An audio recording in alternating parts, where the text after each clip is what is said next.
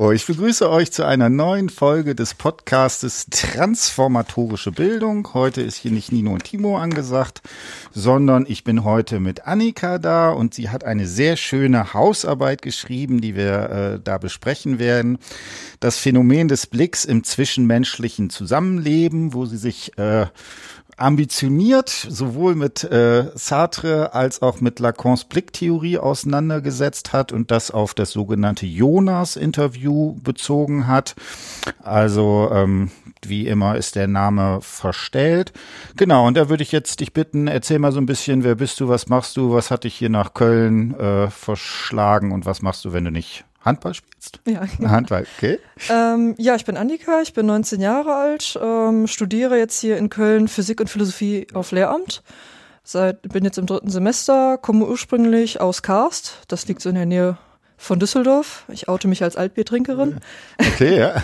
und ähm, ja, neben dem Studieren spiele ich eben halt noch Handball in Königsdorf und äh, naja, viel mehr Platz lässt das Studium dann auch nicht. genau, ich glaube, mit sowohl mit Philosophie als auch Physik hast du, glaube ich, zwei Fächer, die durchaus einen gewissen Anspruch mit sich bringen Auf und sehr äh, arbeitsintensiv sind. Also Physik ist, glaube ich, schon, da wird man schon die ganze Zeit drauf gedrillt, dass man schön seine Haus, seine Klausuren und Aufgaben macht.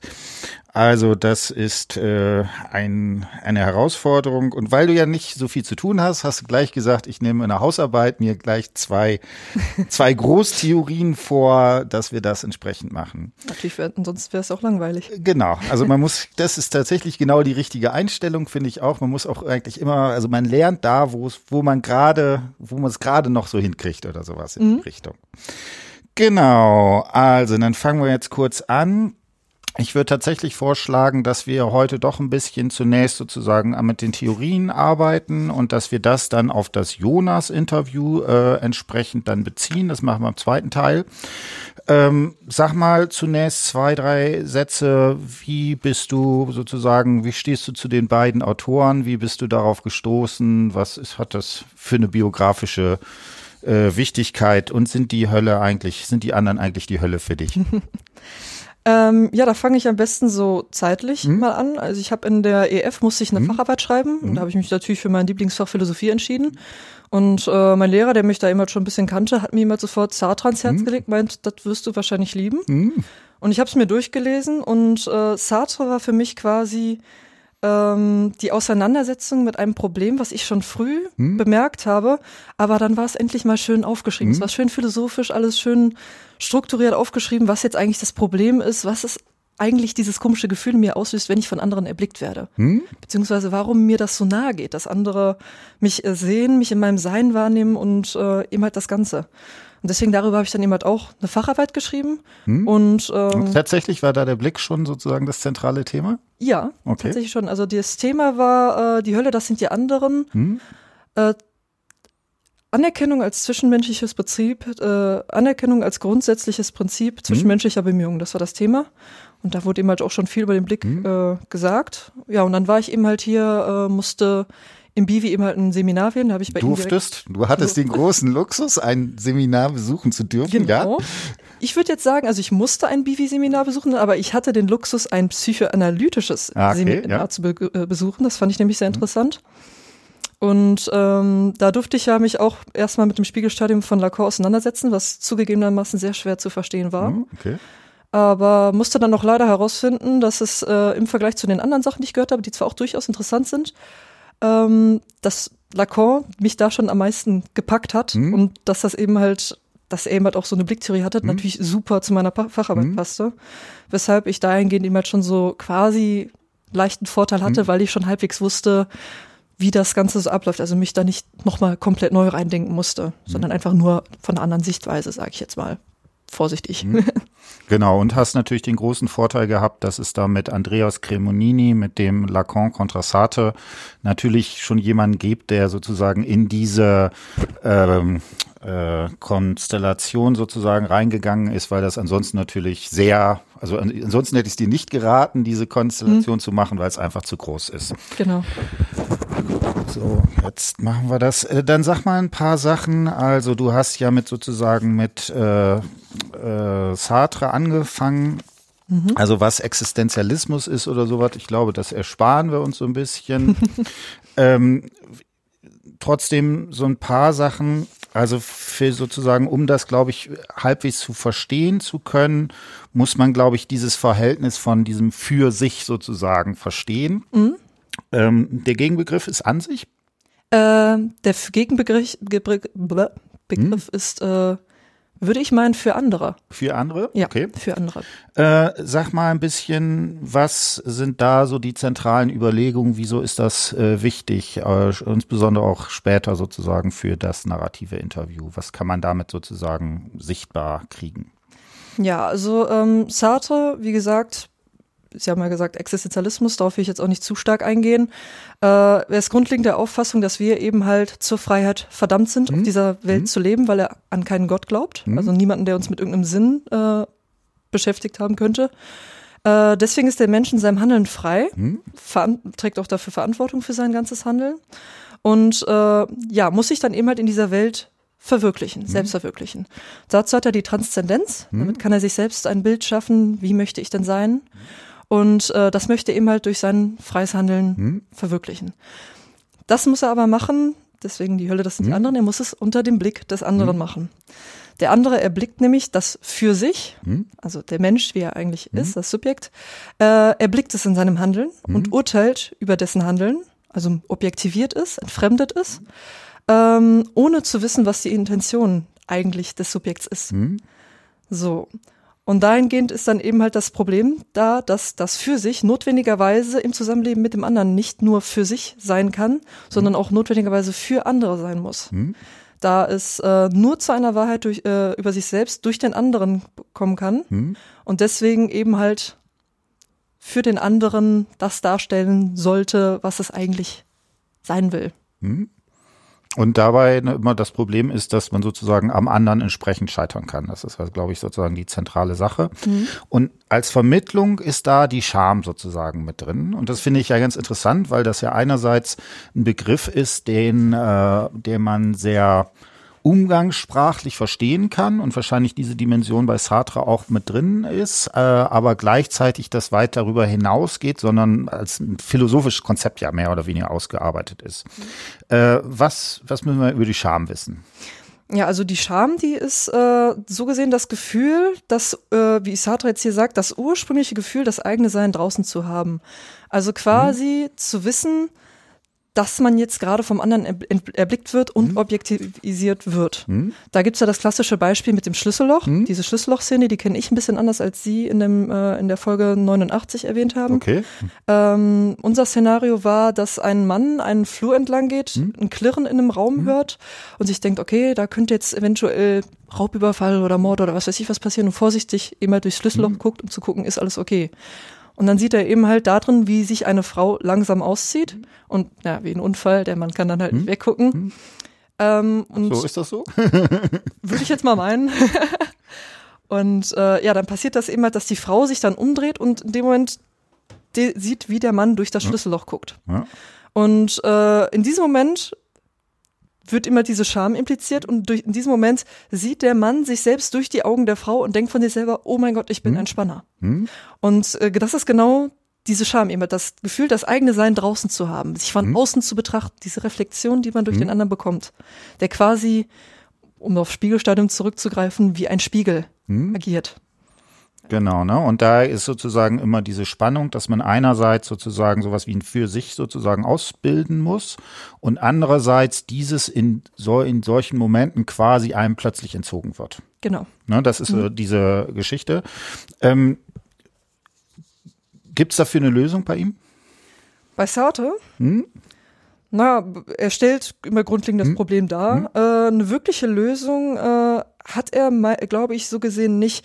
Das Einzige, was man dahingehend machen könnte, ist, dass man sagt, alles klar, äh, ich merke, dass ich, hm? dass andere über mich urteilen und ich lasse das jetzt einfach nicht so nah an mich herankommen, was ich persönlich für sehr fragwürdig halte, weil ich glaube, das kriegen wir nie hundertprozentig hin, weil es halt notwendig so ist, so sehr man es auch versucht zu verhindern, man ist abhängig von Bestätigung durch andere.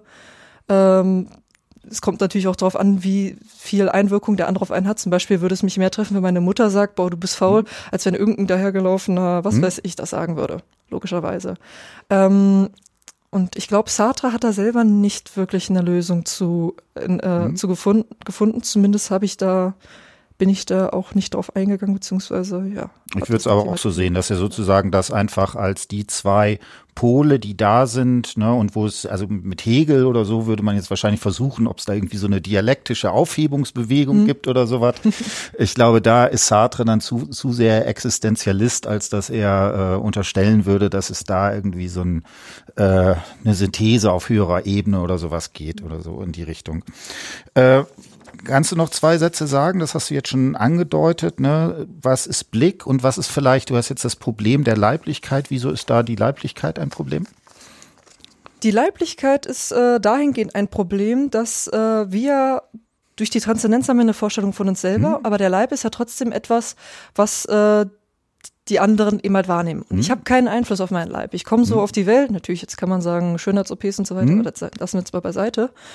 Ähm, aber trotzdem kann ich an meinem Leib nichts ändern hm. und muss dann halt eben gucken, wie ich mit diesem Werkzeug, sage ich jetzt mal, das, das ich habe, äh, mein für andere eben halt so anpasse, dass es möglichst im anderen das Bild von mir impliziert, was ich eigentlich als für sich sein möchte, im hm. Idealfall. Ja. Genau, also ne, der Leib ist natürlich genau da dieser Umschlagplatz, wo es eben einerseits dieses für sich gibt und gleichzeitig ist natürlich der Leib der Ort, wo ich sozusagen immer schon im Blick des anderen entsprechend bin. Genau. Ne, und da äh, taucht dann diese Spannung da entsprechend auf. Ähm, sag mal zwei Sätze. Du hast, ne, die Hölle sind die anderen, dieses äh, Drama, da mhm. hattest du ja auch gesagt, dass du das gelesen hast. Was würdest du sagen, was gibt das von Bild für Gesellschaft? Was ist da sozusagen mit drin impliziert? Kannst du da? Ähm, ja, die Hölle, das sind die anderen, das ist jetzt natürlich sehr krass ausgedrückt, hm? weil unter Hölle ver äh, versteht man ja das hm. Teuflischste, das, das Böseste hm. auf der ganzen Welt. Und äh, ich würde sagen, dass Sartre dahingehend eine krasse Gesellschaftskritik hm? ausübt, da er quasi sagt, dass ich als Subjekt, als kleines süßes Subjekt hm? auf der Welt existiere und quasi jeder jeder mich anguckt und über mich urteilt. Hm. Jeder hm. hat irgendwas zu mir zu sagen, hm. jeder maßt sich an, mir sagen zu können, du bist so, du bist so, du bist so, du bist so. Das heißt quasi, dass man ähm, durch die Welt geht und alle hm. zeigen mit dem Finger auf einen. Hm. Ich hatte in der äh, in dem Artikel den Text, den ich gelesen hatte in meinem Philo-Buch, da war so ein schönes Bild daneben von irgendeiner Kirche, ich weiß hm. nicht, wo sie ist. Ähm, da war wohl, äh, da war so ein Torbogen und wenn man da durchgegangen ist und an einer bestimmten Stelle stehen geblieben ist, dann haben die Skulpturen, die da in diesem Torbogen hm. eingeritzt waren, haben alle auf einen herabgeguckt. Hm. hm.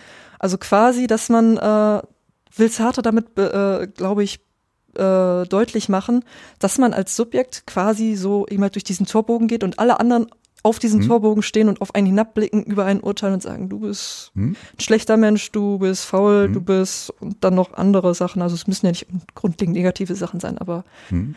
quasi, dass man die ganze Zeit geprüft wird. Hm. No, und ich würde auch sagen, und ich denke, da ist sicherlich der grundlegende Unterschied zwischen Sartre und Lacan und der Psychoanalyse, dass er eben äh, deutlich weniger so ein, sag ich mal, negatives Bild macht, sondern sagt, das ist überhaupt erstmal die Bedingung dass wir als Subjekt da entsprechend drinnen sind. Mhm. Genau, und dann würde ich sagen, okay, das sind jetzt so ein paar Sachen, ne, wo ganz klar ist, also es geht hier sowas um Blicke, um Charme, um Leiblichkeit.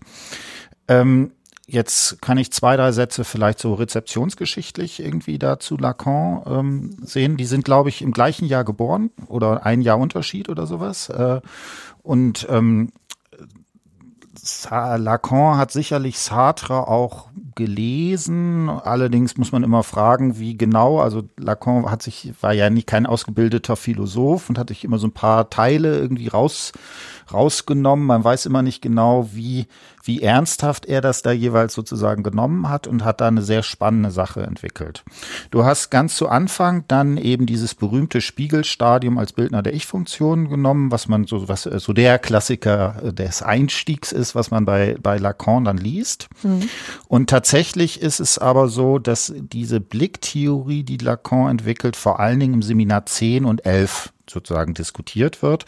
Interessanterweise ist es im Seminar 11 äh, noch so, dass das davon ausgegangen ist, dass äh, Merleau-Ponty gestorben ist.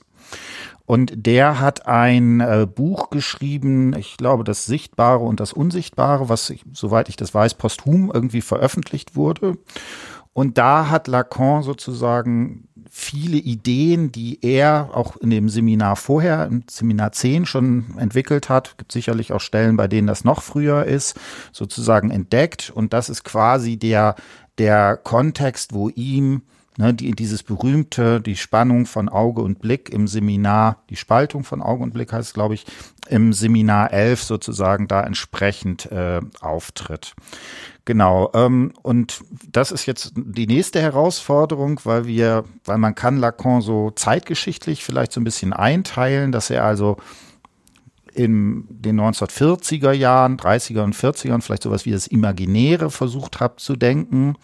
In den 50er Jahren, also spätestens mit, mit dem Seminar 2, sowas wie die Sprache, das Symbolische und dann später eben dieses große Problem, was ist eigentlich das Reale, also das Gegenteil zur Realität.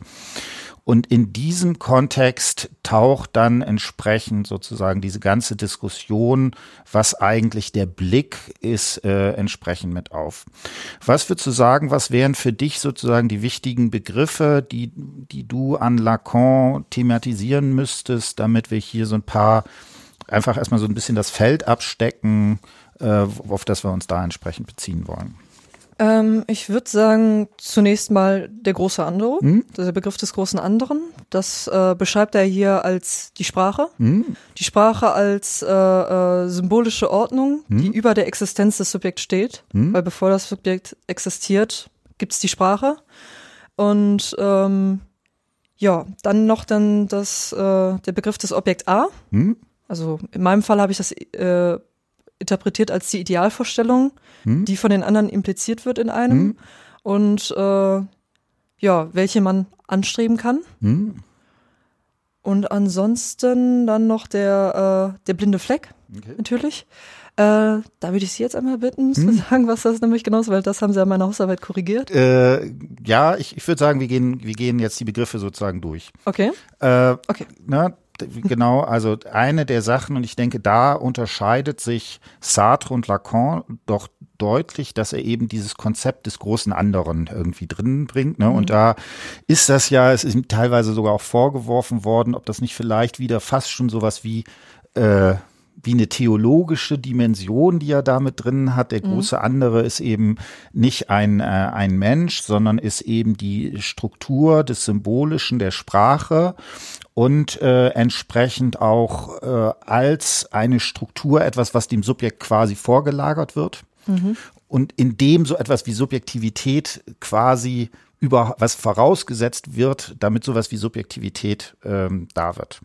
Ich finde als Beispiel immer äh, ganz interessant, ne, das ist gerade ja auch, wenn man jetzt vielleicht irgendwie sowas wie, wie Butler oder so liest, die dann sagt, okay, zum Beispiel, woran man das deutlich machen kann, wäre sowas wie Pronomina, er oder sie, mhm. dass man in einer Sprache hineingeboren wird, die eine solche Unterscheidung macht das kann man sich eben nicht aussuchen. Das ist quasi immer schon dem Subjekt entsprechend vorausgesetzt. Ja. Ne? Und da taucht genau dieses Ding auf, dass hier sowas wie eine symbolische Ordnung da entsprechend äh, auftaucht.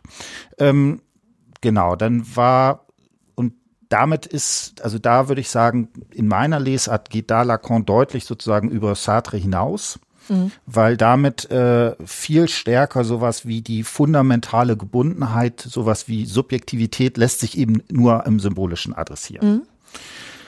Ähm, Genau, und jetzt müssen wir das, das große Problem, wo auch alle drin kämpfen, was ist eigentlich, wie, was würdest du sagen, was ist sowas wie dieses ominöse Objekt A? Ähm, das Objekt A, das habe ich persönlich so verstanden, dass es äh, eben halt so ist, bei Lacan ist ja auch hm. diese, in der Blicktheorie, man wird hm. erblickt in seinem Begehren hm. na, bei ihm. Und ähm, Sag nochmal was, Begehren, kannst du das so ohne weiter sagen? Begehren, ja, also der ähm, im Spiegelstadium ist es ja so, dass das Kind hm. ein äh, Imagines von sich hat, hm. eine, eine, Idealvorstellung, welches es begehrt. Primärer Narzissmus nennt man, ist so, so der Begriff. Und ähm, ja, da das Subjekt eben halt äh, weiß, dass es diese Imagines nicht erfüllen kann, sucht Hm. es eben halt sein Begehren im Begehren des anderen. Hm? Das heißt quasi, äh, bestes Beispiel, die Beziehung zur eigenen Mutter. Man begehrt, dass die Idealvorstellung f- der Mutter, die es von seinem Kind hat. Hm? Also, ähm, Genau, soll ich da vielleicht kurz, ne? Ja. Also da, äh, Lacan hat äh, frühzeitig äh, ist er auch aufgefordert worden, einen Text zu schreiben, wo er die Psychoanalyse mit mit dem mit der Hegelschen Theorie versucht zu verbinden. Äh, das hat er leider nie abgegeben oder sowas. Äh, aber ich denke, das liegt da drin. Also ne, da wäre genauso was wie das Begehren des einen ist das Begehren des anderen. Wir begehren vom anderen begehrt zu werden. Das ist quasi hier diese diese Figur, die da drin ist. Ich würde noch eine Sache sagen, weil das Begehren meiner Ansicht nach bei Lacan auch ganz stark am symbolischen äh, im Symbolischen verordnet ist. Und da gibt's immer diesen Dreischritt, den ich sehr hilfreich finde. Also einerseits gibt es sowas wie ein Bedürfnis, also das kleine Kind, das Baby, was einfach äh, Bedürfnis nach äh, Nähe, nach Nahrung und so weiter hat. Äh, dieses Bedürfnis wird dann zu einem Anspruch an die Mutter. Wenn es mir schlecht geht, hast du gefällig, das zu machen. Ich weine und kommuniziert darin einen Anspruch. Und ich glaube, der entscheidende Trick, den Lacan dann macht, ist, dass er sagt, dieser Anspruch geht dann zu einem Begehren über und dieser Begehren richtet sich jetzt auf Signifikanten. Also auf sprachliche Zeichen, natürlich auch auf sowas wie Vorstellungen, Ideale oder sowas in die Richtung, die dem Kind im Symbolischen eine gewisse Souveränität gegenüber einem direkten körperlichen Bedürfnis sozusagen geben. Und das ist quasi immer schon dieses, dieses Ding, das Begehren richtet sich eben als, ist quasi im, im Sprechen immer schon da. In unserem Sprechen, in den Sig- Signifikanten gibt es immer so etwas wie ein Begehren. Und gleichzeitig lässt sich das natürlich in den Signifikanten nie erfüllen. Ja, also äh, es gibt dann immer, was weiß ich, Pazzini und Thorsten Meyer, die machen dann immer solche Witze. Äh, ja, ähm, dann isst man die ganze Speisekarte auf. Ne? Und da ist irgendwie der Witz da drin, hat man jetzt Papier gegessen oder so, ne? Also wo das irgendwie, das, das ist, taucht sozusagen hier in dem Begehren auf. So, und dann waren wir, wo waren wir jetzt beim Objekt A, ne? äh, beim Objekt, ja, ja, genau. Genau. Willst du noch was sagen oder soll ich noch ein bisschen ins- sabbeln? Ähm, ja, ich habe eigentlich schon gesagt, also Objekt Hm? A eben halt, habe ich verstanden als die Idealvorstellung, die Hm? der andere in einem impliziert und die man, Das ist sicherlich ein Aspekt da drin, was ich, so lese ich den Lacan, dass er sich in den 1950er Jahren quasi in so eine Krise reingeschrieben hat. Und zwar ist es so, dass die Frage auftaucht, äh, wie, also dass er zunehmend das Symbolische in den Mittelpunkt stellt und dabei einerseits betont, dass sowas wie die Sprache als das Symbolische eine autonome Struktur ist. Und jetzt taucht die Frage auf, wo taucht dann plötzlich dieses Subjekt, also bei Sartre dieses vielleicht sowas wie das für sich sozusagen auf, ne? Begriff benutzt er nicht. Ähm, und da hat, hat er das Problem, irgendwie braucht er, muss er das jetzt wieder reinkriegen. Also wieso sind Wörter überhaupt von uns für, äh, haben sie überhaupt für uns Bedeutung? Könnt ihr einfach auch irgendwas sagen. klar. Und dann ist die Idee, die ich da denke, dass Lacan sagt, da muss ich quasi was raus, muss ich quasi, er nennt das auch irgendwie so ein Korkenzieher oder sowas, irgendwas, was aus dem Symbolischen rauszieht und was eine phantasmatische äh, ein phantasmatisches Verhältnis und dann ist zwischen dem durchgestrichenen, durch die signifikanten Gebahrten, also durch die durch die nur in Sprache existierenden Subjekt, äh, das nur in Sprache existierende Subjekt, muss ich irgendwie auf etwas Phantasmatisches beziehen. Und dieses Phantasmatische, das ist das Objekt A, was dem Subjekt quasi sein Sein gibt. In einer ideal, ne, in einer idealisierten Vorstellung oder sowas. Und ne, der macht das dann, der diese dieses Mathem, was da heißt, äh, durchgestrichenes Subjekt, Punze A, also dieses Punze heißt das ist nie eine Identität, nie, nie eine Identität. Man hat also etwas, was so ein ganz merkwürdiges, was so ein ganz merkwürdiger Aspekt ist, nämlich dass einerseits das ein Objekt ist, was im Außen liegt und gleichzeitig dieser phantasmatische Bezug mir quasi eine Illusion von etwas gibt, was sozusagen außerhalb der Sprache ist. Mhm. Ne? Also sowas, ne, und ne, man könnte sich überlegen, ob das eine gewisse Ähnlichkeit dazu hat, dass man sowas wie ein Kern des Subjekts ist. Aber Kern würde Lacan auf jeden Fall ablehnen, aber trotzdem etwas, was, was so eine Vorstellung eines Dahinters. Das bin doch jetzt wirklich ich. Mhm. Ne? Natürlich kann es das nie geben, weil er sagt, es ist immer in, in symbolischen äh, Zeichenketten, in Sprachen. Das, was ich bin, versuche ich in Wörtern auszudrücken. Und damit bin ich natürlich nie da. Mhm. Und dazu brauche ich dieses Phantasma, was mir sozusagen meine Beziehung zu mir selber ermöglicht.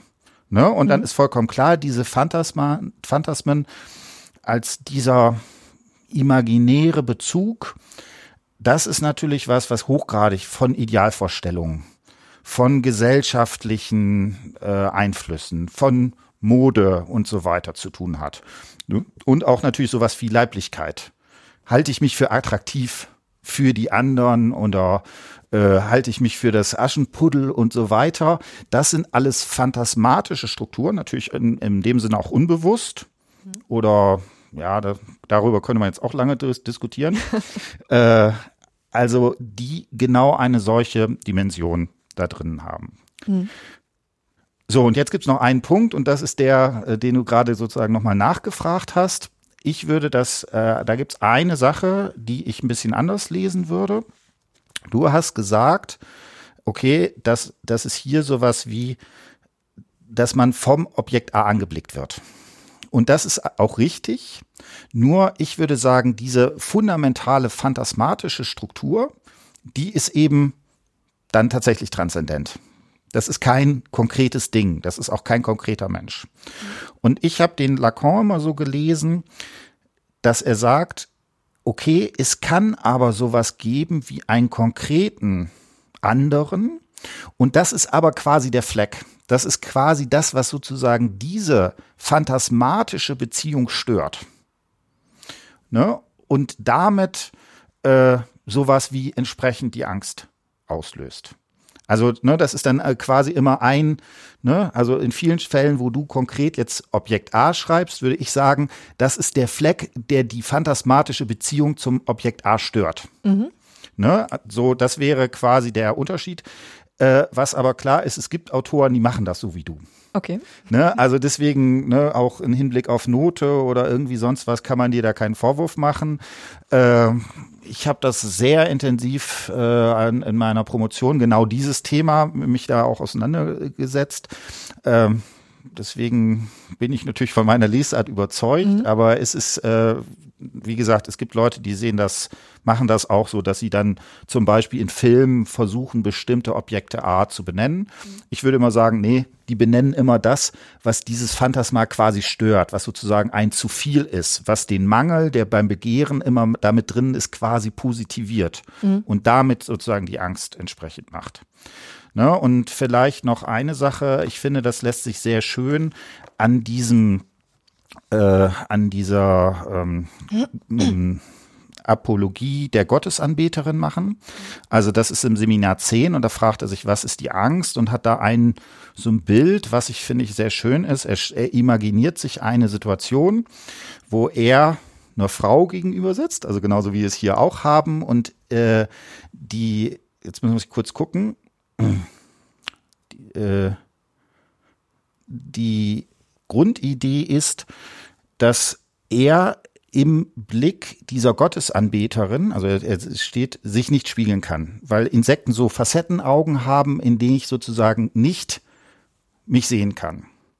Und damit ist die Frage aufgestellt, was bin ich eigentlich im Begehren für den anderen? Weil einerseits äh, ist da diese sexuelle Konnotation drin und außerdem ist es noch so, dass die Gottesanbeterin das Männchen nach dem Sexual, äh, Sexualakt auffrisst. Ne? Und das ist genau dieses Motiv, wo ich sagen würde, okay, dieser, diese Facettenaugen, dieses Ich weiß nicht, was ich für den anderen bin, was im Zweifelsfall eben tödlich enden könnte. Ähm, das ist eben nicht der, das Objekt A, sondern das ist genau sozusagen diese Positivierung einer Struktur, die mir quasi mein Sein entzieht. Mhm. So würde ich das entsprechend sagen. Gut, ähm, dann gehen wir jetzt ein bisschen sozusagen auf das Interview ein, äh, weil ich das interessant finde. Ähm, vor, ich habe lange Zeit überhaupt das Problem gehabt, dass sich die äh, ähm, diese Frage, wie man mit Lacan empirisch arbeitet, äh, da haben also viele Leute überhaupt keine Ideen gehabt. Und jetzt habe ich in letzter Zeit gerade hier mit sowas wie Transidentität, worum es ja hier geht, oder auch sowas wie Körperbehinderung, da taucht es zum Beispiel extrem auf. Diese Frage, wie werde ich sozusagen vom anderen angeblickt? Mhm. Genau. Und da würde ich jetzt äh, dich, äh, würde ich vorschlagen, sag so ein paar Sachen, was sind, äh, worum geht's in dem narrativen Interview und was, wo sind für dich sozusagen die zentralen Aspekte, wo sowas wie der Blick, Objekt A oder vielleicht der Fleck für dich in dem äh, Interview auftaucht? Mhm. Also zunächst einmal, das ist ja das Interview mit äh, Jonas. Jonas ist 19 Jahre alt und ist ein äh, Frau zu Mann Transsexueller, hm. so glaube ich, sagt man das heutzutage. Äh, Bezeichnet er sich als transsexuell oder transidentisch? Transidentisch, stimmt. Genau. Transidentisch, ja. Äh, ja, Deckname ist eben halt Jonas und äh, das Interview wurde bei ihm in der Wohnung geführt. Er zeigte sich auch sehr interessiert an dem Interview, da er immer halt dieses Thema mhm. unter die Leute bringen mhm. will, was auch in der Analyse, die ich dann gemacht habe, auch sehr schön reinpasste, was mhm. im Endeffekt dann sehr viel Sinn ergab. Mhm. Und ähm, für mich waren ganz interessante Punkte, dass Jonas beschrieben hat, dass er in seiner Entwicklung, äh, bevor er sich dazu entschieden hat, jetzt wirklich die äh, hormonelle Behandlung zu machen, okay, ich will jetzt ein Mann werden, mhm. dass er da viele krasse mhm. weibliche Phasen hatte. Mhm. Also ähm, ich habe das jetzt so interpretiert, dass ich gesagt habe, alles klar, ähm, meinetwegen durch die Mutter, durch den mhm. großen anderen, wurde in ihm wie ich das ja verstanden habe, ein Objekt A impliziert eine hm? Idealvorstellung, mhm. äh, mit der er sich nicht identifizieren konnte, vor der er hm? Angst hatte. Dennoch ist es so, dass durch seine Liebe zu seiner Mutter oder mhm. immer um der Gesellschaft zu gefallen, er äh, dennoch versucht hat, äh, diesem Ideal zu entsprechen. Mhm. Deshalb diese superweiblichen Phasen. Er hat sich superweiblich gegeben, sich geschminkt, ist ausgegangen, mhm. hat sich unter das Volk gemischt und hat äh, sich mit größtenteils mit Männern eben halt abgegeben, weil so wie ich das äh, ähm, interpretiert habe, er sich eventuell dadurch den Blicken der Männer ausgesetzt haben könnte, mhm. damit diese ihm in ihm eine Idealvorstellung, ein Bild implizieren äh, von einer Frau, wie, mhm. also von einer idealisierten Frau, so wie seine Mutter es haben möchte, so wie die Gesellschaft es haben möchte. Und ähm, er hat jedes Mal, ich glaube, er hatte drei solcher Phasen und er hat jedes Mal äh, berichtet, dass er das dann gemacht hat eben und äh, damit dann aber nicht zufrieden war und das in ihm eine Angst impliziert hat. Mit Lacan könnte man damit jetzt begründen, die Angst ist berechtigt, weil ihm wurde ein Ideal impliziert, hm? das seiner Imaginäs nicht entspricht, mit welchem hm? er sich nicht identifizieren kann. Hm? Und daraus impliziert dann immer laut Lacan die Angst. Hm? Genau, ne? Also da wäre genau diese Sache, dass natürlich in unserer Gesellschaft sowas wie ein hetero normatives Ideal einfach unter allem sozusagen drunter liegt, unter mhm. jeden, jeden Vorstellungen und so weiter. Natürlich auch die Erwartung der Eltern, ne, wie das sozusagen da ist. Und für viele Eltern ist das natürlich absolut schockhaft, wenn man dann feststellt, okay, die Person identifiziert sich sozusagen nicht mit dem biologischen Geschlecht, was man da sozusagen angenommen hat. Mhm. Ne, und natürlich ist es so, dass da einerseits genau solche Idealisierungen entsprechend sozusagen auftreten.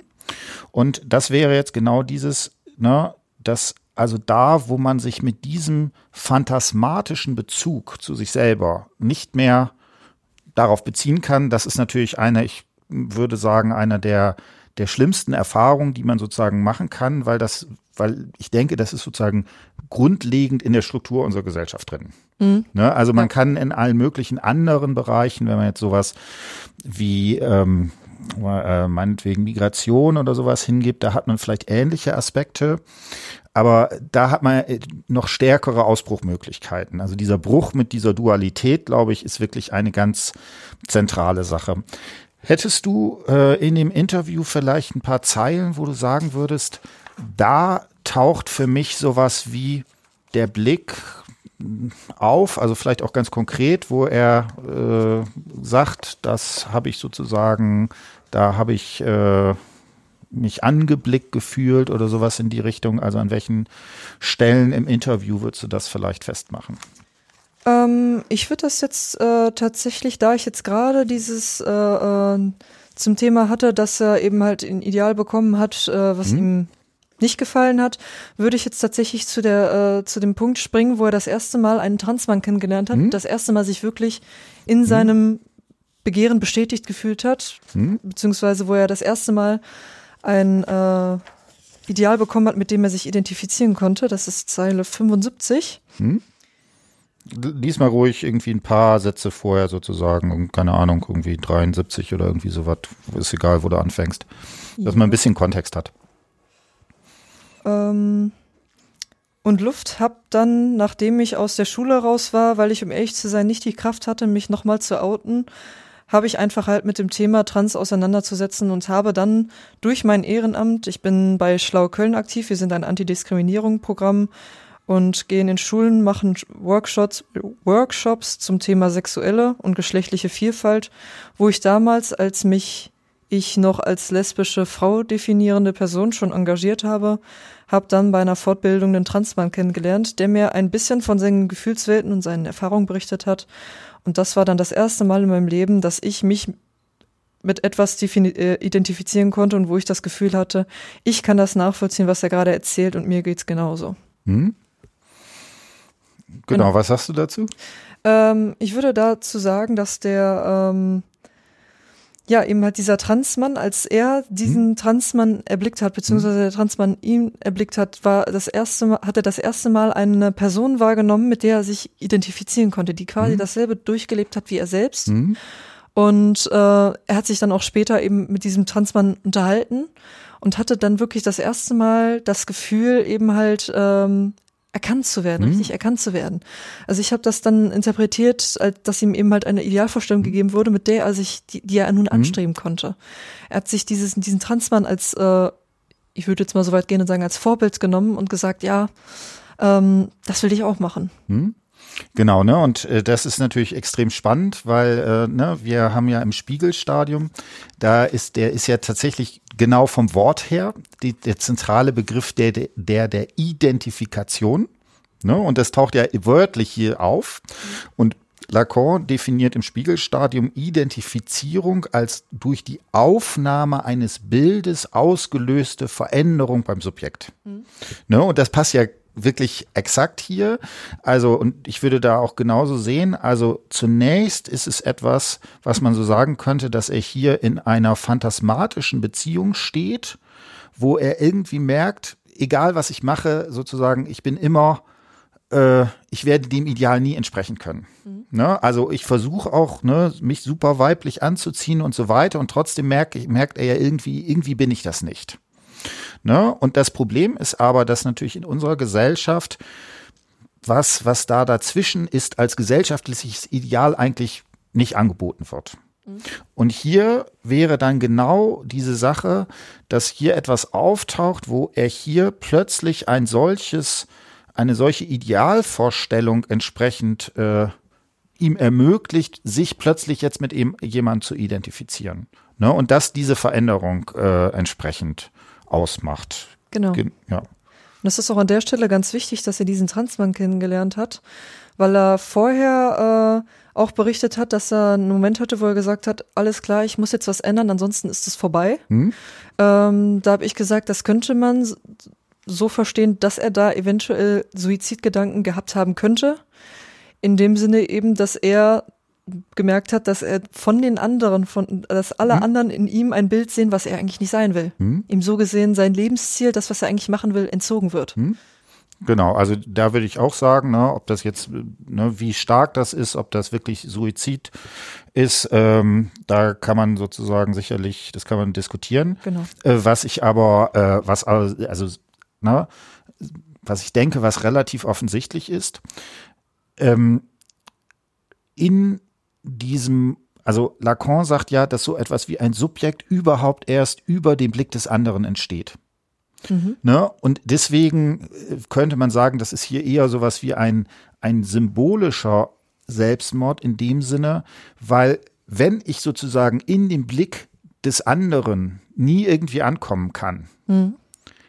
dann wird auch mein Subjekt sein quasi damit zerstört. Mhm. Ne? Und deswegen äh, würde ich auf der Ebene sagen, okay, das ist schon so, dass natürlich diese Gefahr besteht, eben sich nicht in der symbolischen Ordnung irgendwie als Subjekt verorten zu können. Und das habe ich, hat man hier sozusagen, würde ich da auch ganz genau sehen. Äh, Lacan sieht ja den Blick ja auch als inneren Tod, meine ich. Ja. Er hat es ja so geschrieben, dass äh, der Blick für ihn quasi der innere Tod ist, so wie Sie mhm. gesagt haben, dass immer das Subjekt da drin so ein bisschen zerstört wird. Mhm. Genau. Ähm, hast du noch eine Szene, wo sowas wie der Blick vielleicht äh, ganz konkret irgendwie beschrieben wird? Ganz konkret. Mhm. Ähm,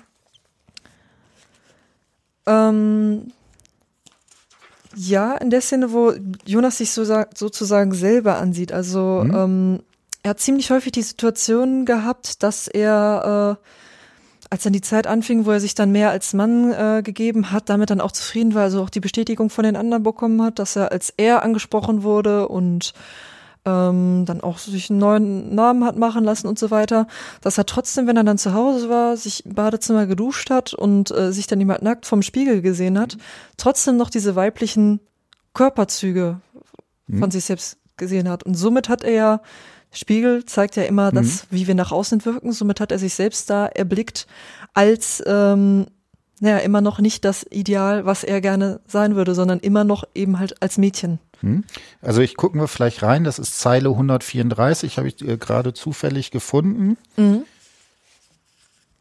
Ähm, ich habe halt heute immer noch, wenn ich duschen gehe, die Situation, dass ich teilweise im Bad stehe und in Tränen ausbreche, weil das erste, was ich sehe, meine Brüste sind und teilweise Phasen hatte, wo ich mit dem Handtuch über den, wo ich mir den äh, ein Handtuch über den Spiegel gehangen habe weil ich das nicht sehen konnte.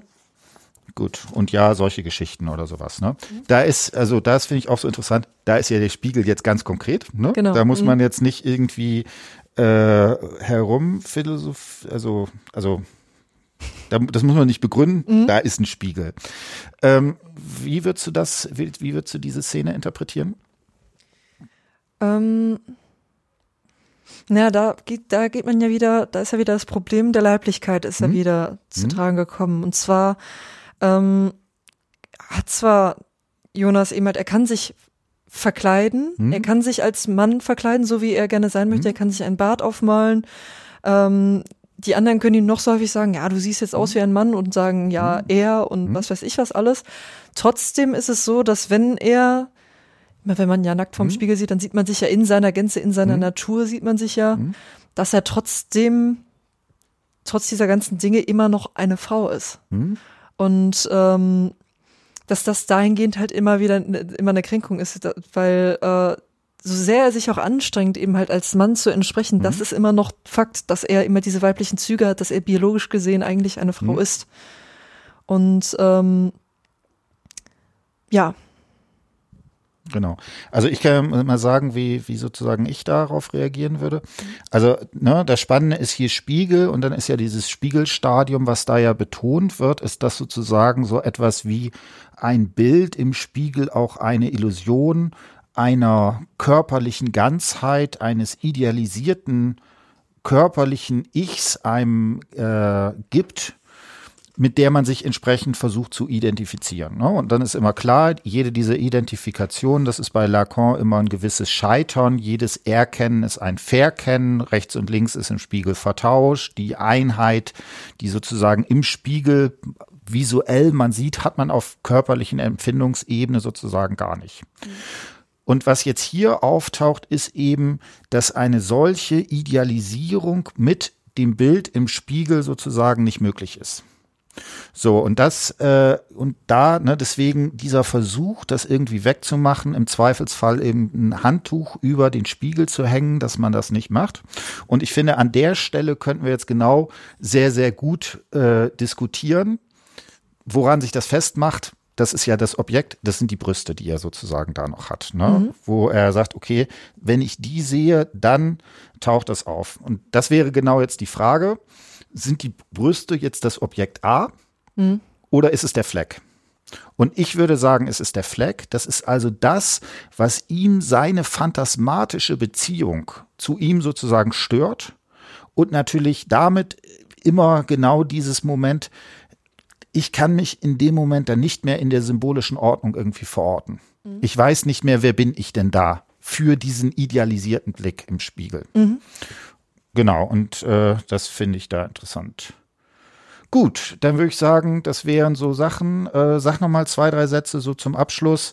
Äh, was hat dir das Schreiben gebracht? Was fandst du da spannend? Wie war das mit narrativen Interviews zu arbeiten? Da hast du ja, glaube ich, zu Anfang dich ein bisschen mit gequält, ja. dass du dich aus der rein philosophischen äh, platonischen Idealvorstellung runterbegeben musstest und äh, in den Sumpf empirischesten Arbeitens kommen. Sag mal zwei, drei Sätze, wie war es so?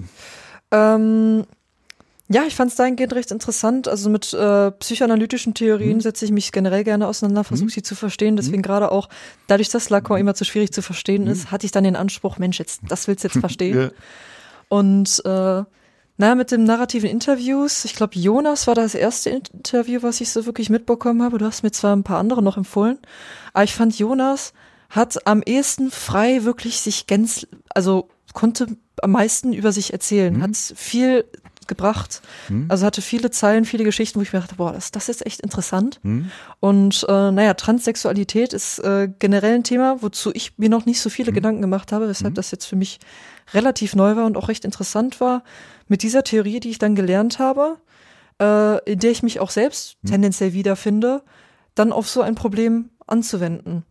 Und ähm, ja, ich äh, würde sagen, dass mich das Ganze äh, generell sowohl Lacan als auch Sartre darin bereichert haben, dass ich eben halt jetzt äh, bisschen mehr dafür sensibilisiert bin, wie ist das eigentlich so, das erblickt werden, was passiert da mhm. eigentlich, was könnte da passieren, ist ja nur eine Theorie, mhm. aber dass ich dadurch ein bisschen mehr entspannter bin, wenn ich dann erblickt werde, weil ich halt quasi so, okay. äh, ja, ich, es, es, entspannt mich irgendwie ein bisschen, wenn ich dann halbwegs weiß, was abgeht. Gut, in diesem Sinne, also ich finde das auch ein ganz tolles Interview, unglaublich spannend mhm. und äh, ne, diese ganze Frage nach äh, Transidentität oder Transgender, wie man das jetzt auch immer genau bezeichnen möchte, ähm, ich finde daran ist das, das ist einerseits in sich spannend, weil das irgendwie eine Lebenswelt ist, die man noch so als Otto Normalverbraucher irgendwie nicht kennt. Das ist natürlich das eine.